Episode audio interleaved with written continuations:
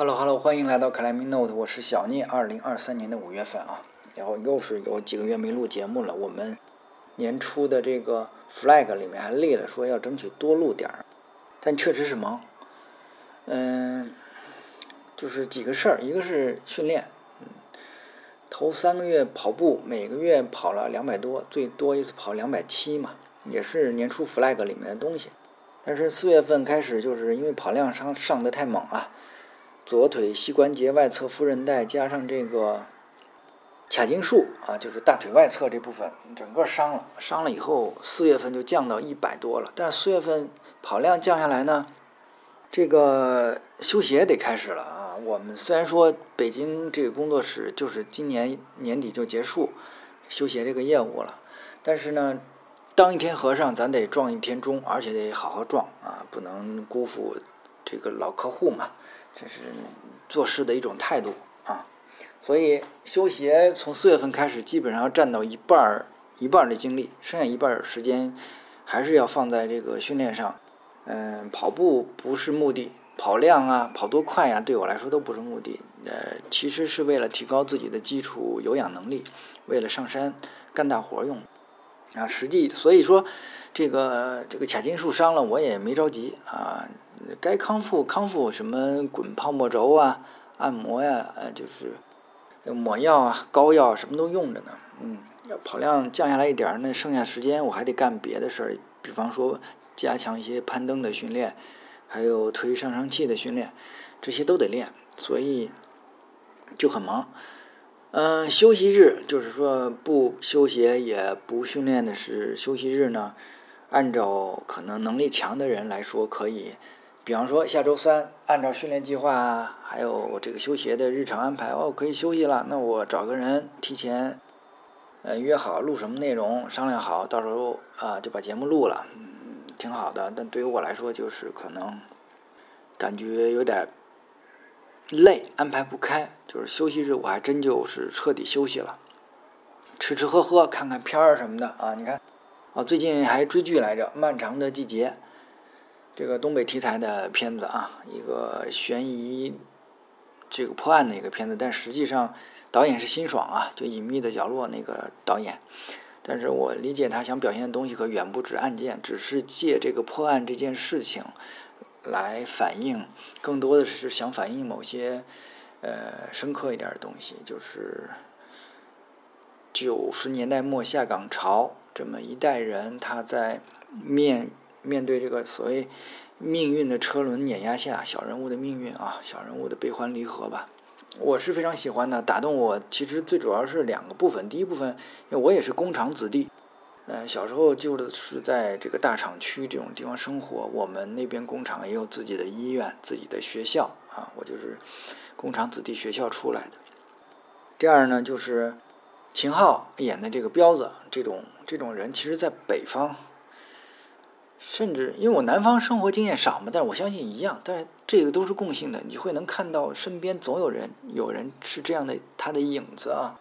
这他演的非常好啊，这个是非常让我有感受的，所以我我还琢磨是不是要二刷一下，就看时间有没有。但是我是非常推荐的。昨天我还跟媳妇儿我们俩讨论，我说这个，但是这片子注定是大火不了啊，因为它有些惨啊，有些深刻，就不适合是那种爽剧啊，那种剧可能容易火这种。那这种片子，我觉得注定会在中国的电视剧史上留下来一笔的啊！他会可能过个五年、十过个十年，反正还是会有人来不断的提起他。嗯，啊，这是呃说说差了啊！我们说回到这个这期节目，对于我来说没有精力来安排说跟嘉宾约，但是呢，最近有一点小的想法感触呢，所以就。自己一个人单口跟大家聊个半小时四十五分钟的，是不是？首先是两个事故，三月份珠海大万山岛的风暴角，这个是 Craig 上有图片啊，花岗岩还挺漂亮的。线路是东湾五号线，二十六米的线路五点幺零 A，啊，瞅着照片是不错。这个地方的挂片特点是钛合金的挂片。当年我记得这个地方用钛钛的挂片的时候，还做过一点点宣传吧。因为算是一个企业赞助的，还还我们当时还觉得我操这挺牛逼的啊，因为知道海边嘛，线路容易腐蚀，钛呢是抗腐蚀性抗腐蚀性是强强度是很高的，所以感觉很高级。但是现在看啊，这这么多年下来，首先当时的那批钛的挂片已经全都是呃腐蚀变黑了，然后这次事故呢，就是我们这位当事人啊，刚好是四月四月下旬的话，白河开线班他来了。我们当面还聊了聊，事故就是他在第三把这个线路第三把挂片上，他想他想 take 一下，比较表保守嘛，说那地方可能再往上有点难了，咱别冲坠，take 一下休息一下。结果体重刚加上去，挂片就断了，不是那个膨胀螺栓断啊，是这个，但就知道知道那挂片它有一折角吧，从那个折角的那个位置就断开了，断开人就掉下去了。还好呢，就是下面那把快挂应该是受力了，人虽然。掉地上了，但是没有什么硬接触，他没什么没受什么伤，就是保护员呢一紧张，可能是扶他一下还是怎么着的，手指给戳伤了，嗯，就是扭了。这个事情就是他受下来以后，他回家也认真的查了一些资料，包括在外网上看了一些，就是外网实验室的一些数据，后来才发现。钛合金这个东西做挂片是非常少的，也就是说，不太建议这么用啊。从国外实验室的数据来看，更多的是用于胶钉啊，胶钉跟这个挂片的形式是不一样的嘛。大家这个我们不多说了。总之，风暴角的这个钛合金这批挂片线路，目前应该是存在严重的安全隐患。呃，这个在没有更换之前，大家不要再爬了啊，这个非常是非常严重的安全隐患啊。好，第二起事故，阳朔雷劈山，等待苏菲热门线路幺幺，好像是幺幺 C 吧，反正我这条线我还真爬过啊。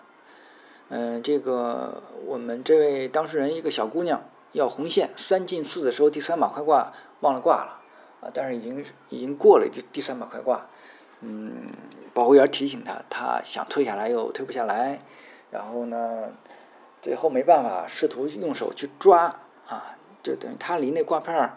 我感觉还得有一米，最少得一米多吧，就等于，呃，身体打横了去抓这个快挂啊，呃，还是抓到了一下，但是明显也是没法控制不住嘛，就还是掉下来了。还好，等待苏菲这线路下面是个斜坡，不知道是不是因为手抓这个快挂造成的，身体打横了，打横以后，脸是朝下的，撞到这个斜面上了，嗯。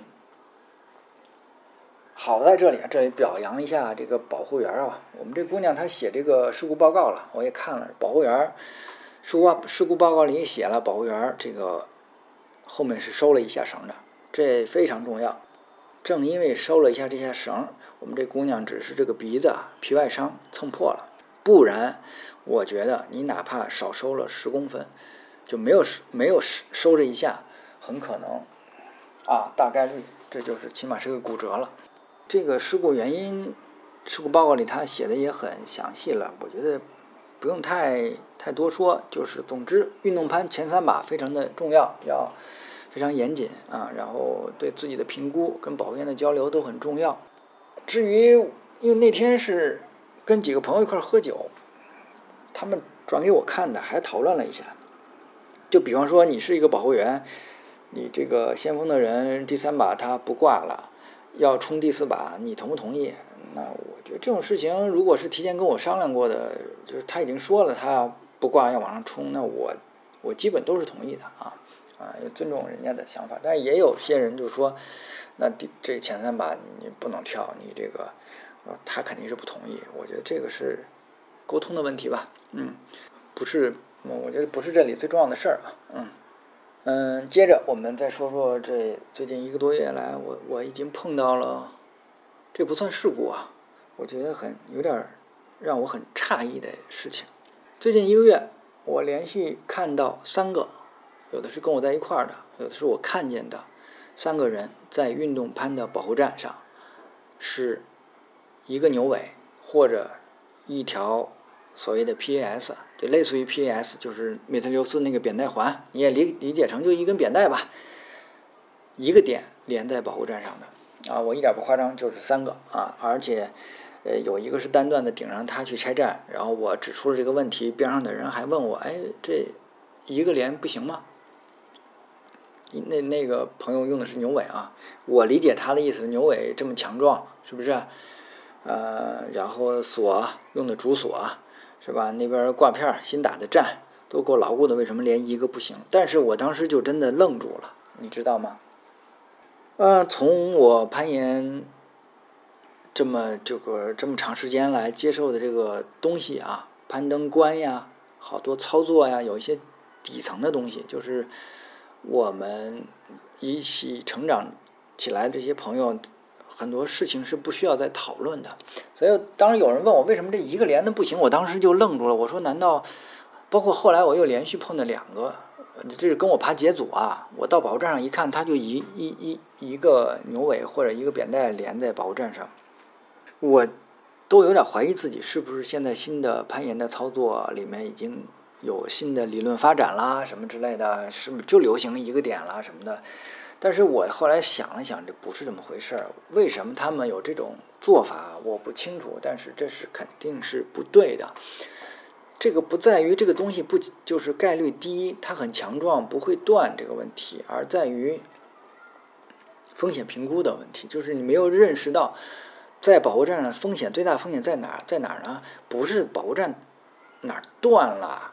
什么的，你牛尾断了，锁断了，不是最大的风险是人，就是你如果只有一个点连在保护站上，同时很多情况下就经常保护站是待着是很舒服的。你像运动攀的多段保护站，经常你是人站在上面，有的时候平台你都能站住的，就是那个连的那根牛尾，它实际上是一个松弛的状态，这时候人犯错的几率就大大的增加啊。不管什么原因，比方说，哎，你这锁压着我这锁了，呃，咱们得调一下。你调一下，你一个点啊，一个点，你把它摘了，你忘了扣回去怎么办？这才是最大的隐患啊，最大的风险出发点。你如果就是就是人可比那个锚点不可靠多了。我觉得这个大家应该形成一个共识，我觉得都可以理解吧。所以为什么要两个点连接？这是一个最核心的部分。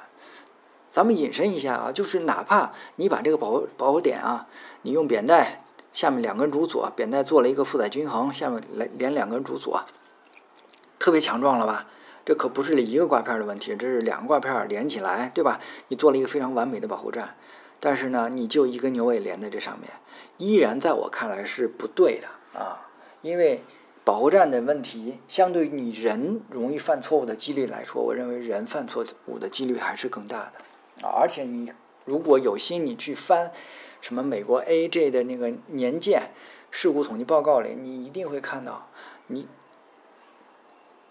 您一定能找到人犯错误的几率更大啊！相信我，相信我在保护站，我觉得这个大家都可以理解。所以为什么会有这种操作，就是让你有一个备份，你万一那一个摘了，另一个还能救你一命。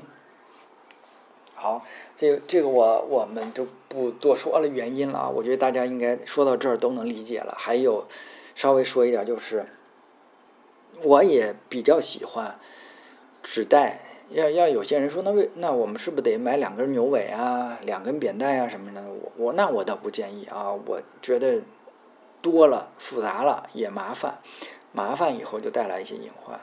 要把它简洁化，也就是说，你应该学会打双套结，啊，怎么打我就不教了啊，自己看一下去。如果一个攀岩的人就会打两个结，那就是一个八字，一个双套。到了保护站，一边连了牛尾，牛尾另一边快挂一扣进去，这边打一个双套结连住，这就是标准的非常简洁的一个两个点了啊。啊，这是说保护站一个点连接的事儿，千万不要这样啊。还有，我们顺着说一点，所谓我们攀岩这十几，但今年到我是二十年了。我们那个年代，这些老朋友在一块儿，我们认为一些大家默认都已经知道的事情。但是由于最近，尤其五年来，呃，城市大城市的严管都是井喷式的爆发嘛，很多 climber，是从严管走向野外的，跟我们那时候环境不太一样了嘛，所以可能那个时候我们知道的一些事情，所谓认为理所当然的东西，现在很多朋友不清楚了啊。我们今天再稍微再多絮叨几句，比方说红绳啊，就是一个运动攀，第一个挂片呢系了一个红绳啊，我我上周呃上个月也是开线班的时候，我才知道有些人还是不知道这个事儿。系红绳代表这个线路是关闭状态啊。有些人是说保留手攀，这只是一个原因，也有很大的概率就是这线路有安全隐患，需要再维护，所以会系个红绳。所以我们说严谨一点的话，这个刚才前面说这个大万山岛的风暴角的线路，钛合金的这个钛金挂片这个线路，都应该在第一个挂片处系个红绳了啊，表示线路关闭掉。应该把它本地社区，这是我觉得本地社区应该干的事儿啊。呃，这就是系红绳。你看见那个，你就别爬了。你甭管什么原因，除非你是认识开线的人，你能找到说，人家跟你说了哦，这个没有什么安全问题，他就是说人家开线人要保留手攀，OK。那你们既然熟的话，商量一下，就是，呃，你可以爬一下，你你你就别别完成，就别 free 掉嘛，就是对吧？嗯，就可以了。这是一种情况，但大多数情况，你就躲开就完了啊。这是红绳。第二个，我们说，我们都可以理解，叫叫叫 respect。什么叫 respect？在攀岩中，是吧？有很多体现的方面，有一些很重要的东西。比方说，你要尊重开线人啊。现在好像那个国产的电钻便宜的四五百块钱吧，四百块钱就能买到了。充电呢，弄个钻头，你过去，你觉得，哎，这线路，我操，这个，这这。这个位置我挂快挂太不方便了，我改一个行不行？是不是？啊，你可能跟旁边你们俩朋友一块爬这些磕这线的，后来他也说是我也挂难受，我改一下行不行？啊，当然不行了，是不是？你得跟人开线人商量去。啊，如果你这样随便就加一个钉什么之类的，那回头你开个线，我是不是能随便敲一颗钉呢？对吧？这就是最简单的人与人之间相处，最简单你要 respect 啊。好，呃，这是一个问题，尊重开线人，嗯，然后还有呢，还有其实引引引申的啊，尤其传统攀登攀登中很重要，要尊重手攀，啊，什么意思呢？运动攀里面这方面可能就不太明确了，但是就不太显显著这个问题，但是我觉得大家要知道，就是什么叫，如果就是你这条线路已经有人手攀了，那后人。完成这条线路的方式，要比前人不能次于他的完成方式啊！这里面就说到什么叫好的完成方式，什么叫不好的完成方式了，对吧？什么叫次于他的？这个稍微解释一下。那个传统攀登，传统攀登有很多，这个就是说什么叫好的形式？大家可以如果关心一点一些攀登术语的话，会看到什么叫 ground up，就是从地面起；什么叫 one push。啊，就是从底下一次就干到顶啊，对吧？就是不落地就干到顶，这都是一种形式。当然这种在单段线路上完全很少能够体现啊，而且也不太较真儿。运动攀就更不用说了。你说手攀的人是没有事先没有看线路，嗯，也没有这个顶绳摸动作，人家就从底下直接就昂赛上去了，是不是？嗯。后面的人也要这个要求吗？肯定不是的。运动攀就实际上放宽了很多，但是在传统攀登，尤其是多段线路的 FA 里面，后来人最简单一个例子，人家是用机械赛完成的，后来人一条三百米的线路，人家干到顶了，你后来人你上去打个挂片行吗？肯定是不行啊！你这个就方式就次于人家那方式了，人家没有用。永久性的保护装置，你上去打一挂片，是不是？你这个相对就 low 一点了。嗯，我们说了好的攀登形式，除了 ground up，除了 one push，还有一条叫 free。啊，这个 free 就是代表很多的，在攀登上代表了有一些东西，我们稍微展开一点点说啊，这个运动攀上也会用到。大家都知道，你完成了一条运动攀的线路，我们讲你叫 free 了。free 什么意思？是免费吗？啊，不是吧？啊，免费可还行，就是 freedom，对吧？自由啊，自由，嗯，自由在哲学上概念可多了，我也我也不太懂啊。但是我们大白大白话说，是不是就是摆脱束缚啊，不受限于什么什么东西啊，就靠你自己啊，能够就靠就依依靠你自身的能量能力去搞定一个事儿，是不是就自由啊？这简单来说，在攀登上，我觉得这个大家都能理解吧。所以，自由的攀登是攀登 climber 在整个国际上通用的，就是一种能够尽量自由的攀登，就是一个好的攀登形式啊。所以我们说，呃，把它局限在运动攀上，那就是说。你如果你完成了一条运动攀线路，默认的话就是你 free 掉了。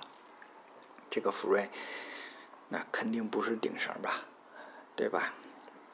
肯定不是你中间抓一把快挂 take 了一下吧，是吧？嗯，这是福瑞这是运动盘里的福瑞。但是我们延伸来看，运动运动盘里的福瑞是真正的自由吗？是吗？肯定不是吧。最重要的是，你那个保护点是别人给你打上去的，是不是？啊，你只是到那儿扣了一把快挂，把绳子扣进去，啊。从这个角度来说，传统攀登是不是更自由一点的攀登形式呢？是吧？因为你是保护，是你自设呀，你可以选择在这里设，你可以选择在那边设，或者你可以选择不设保护。啊，那有人说自由有那么重要吗？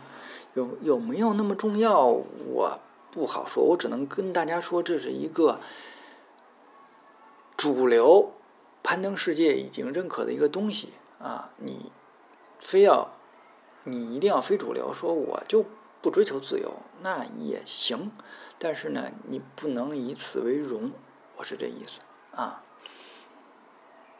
因为自由这个东西，它是一个人类，就是所有你不管爬不爬、攀不攀岩的人，他内心都有这样的一个追求，他是非常能够体现人内心的那种向往的啊！我小时候我记得读那个希腊神话，我初中吧还是小学，呃，我叫伊卡洛斯的吧，就是那个拿木头片儿、羽毛，就鸟的羽毛，还有那个蜡一块粘了一个。呃，翅膀弄身上，然后呃飞起来，要逃离那个是克里特岛吧？就是那个米米诺斯牛的那个岛。然后呢，因为离太阳太近了，那蜡把那个蜡被烤化了嘛，烤化了它掉海里就就淹死了。小时候根本就不懂这事儿，我觉得这他妈这这这不脑子有病吗？写这这这人脑子脑子不好，那这这个这叫。希腊神话它有什么意思呢？想想表达什么呢？不明白。那大了以后才知道，就是人家歌颂的就是这种人向往自由，就不惧风险，哪怕冒失去生命的风险，也要逃出牢笼的这种精神，是不是？啊，你那个小学还是初中那个课文里也有啊，什么生命诚可贵，爱情价更高，若为自由故。两者皆可抛，这是我们革命烈士的诗啊！现在不知道这个课本里还有没有了啊。总之，这是一个人追求共性的东西啊。也就是从这个点上，如果你能够更自由的攀登，你才能够击中更多的人，打动更多的人啊。从这个点上，我觉得也可以解释为什么《Free Solo》这个纪录片，就是 Alex Honnold 去 Free Solo 酋长岩上的 Free Rider 线路。这个纪录片能够拿到奥斯卡奖，能够获得这么出圈的效果，啊，反过来对比，哎，阿达安卓，你即使爬五点幺五 D，甚至说以后你爬了五点幺六 A，你拍了一个纪录片，你永远只能在圈里面，啊，因为你那个击不中大家普通人的内心，那边是会击中的，啊，你能够产生心理上的那种共鸣，你觉得他就差。就是摆脱了人类的很多束缚，再下一步就是他恨不得能就有翅膀，长翅膀飞起来了，就是这种感觉。我觉得这是非常重要的。啊。我们说远了啊，就所以说起来，为什么说自由攀登是一个非常，就是我们人 climber 追求的攀登形式里面非常高的一种形式，嗯。但是又说回来，运动攀在这个攀登形式所追求的攀登形式的理念下，是一个非常受局限的东西。也就是说，挂片实际上是禁锢了你的思想的，禁锢了我们你我们 climber 的精神世界。这是一个，我觉得每一个你如果爬运动攀，你要认识到这个问题。嗯，也就是说，你运动攀爬的难度越高，也会导致你实际上会导致你精神世界的强度跟你的身体的力量的强度是不成正比的。嗯，很简单，因为你不会接受生死考验啊。我们接着再往下说，那传统攀登肯定是比运动攀你要更自由一点，因为你可以自己选择怎么来设置保护，而且这个保护站是你自己设置的，对不对？那我们再反过来说，我们从另一个角度来解读，为什么我们不应该在裂缝线路上打刮片儿啊？我们原先的解读。这些年其实不断就会有朋友问说：“你说你把它打上了，既这个爬运动攀的小伙伴也能玩，你们爬传统的也能打，是不是都可以？也也能玩，都都可以是吧？皆大欢喜。但不是这样的啊。首先，我们说之前从老师从低冲击的角度，也就是说，如果你不能够 climber，你不能够认清你跟自然环境之间的关系，呃，总是在无节制的。无节制的去所谓的呃消耗这种东西，不断的往上打这个膨胀螺栓，你最后一定会被反噬啊！就你你你的攀登社区跟外来社区之间的关系，最终总有一天会恶化啊！因为这低冲击不光是打一钉的打钉的问题，它代表了一种你的跟环境之间的关系，你你把自己放在一个什么样的位置上？啊，它会衍生出来一些别的东西，这个我们不多说。我们从另一个角度来说，你想追求一个高逼格的攀登，或者说这个社区本身就是应该往追求更好的一个攀登形式上，但是呢，挂片是枷锁，明白吗？是你追求自由攀登路上的那个枷锁，你把这个裂缝打上了以后。你把这个裂缝线路打上了挂片，我是可以去，每个人都可以去，接着以传统的方式去完成它，OK。但是挂片等于多了一层保障，也就是说，觉得放不了塞子，我还可以放一把快挂，挂一把快挂。我们应该追求的自由攀登来说，这就是多一层束缚。也就是说，在这样的线路上，你即使完成了，你即使以更自由的方式，就是说自己放塞子啊什么的完成这条线路，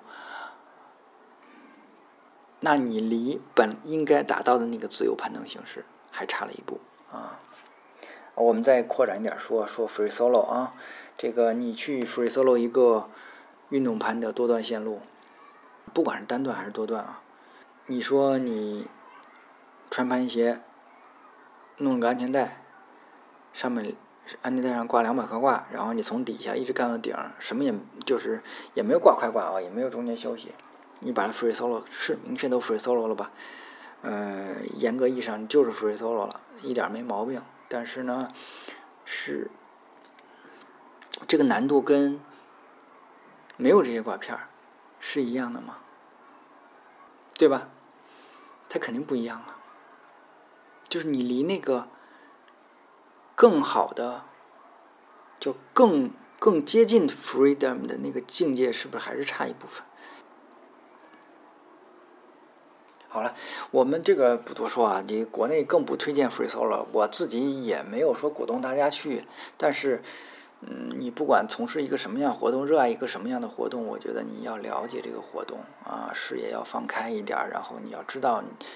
呃，这个活动是以什么样的形式搞才是更好的啊，而不是说，是吧？就是觉得自己玩这个这种就最牛逼。那我觉得，好了，我们这次就其实算是比较多的篇幅讨论了自由啊，自由攀登。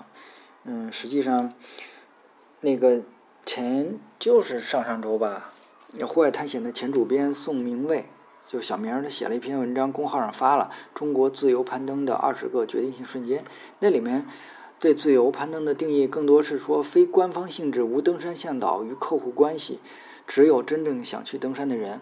这个我理解，对自由攀登它是一个更多引申的出来一个含义。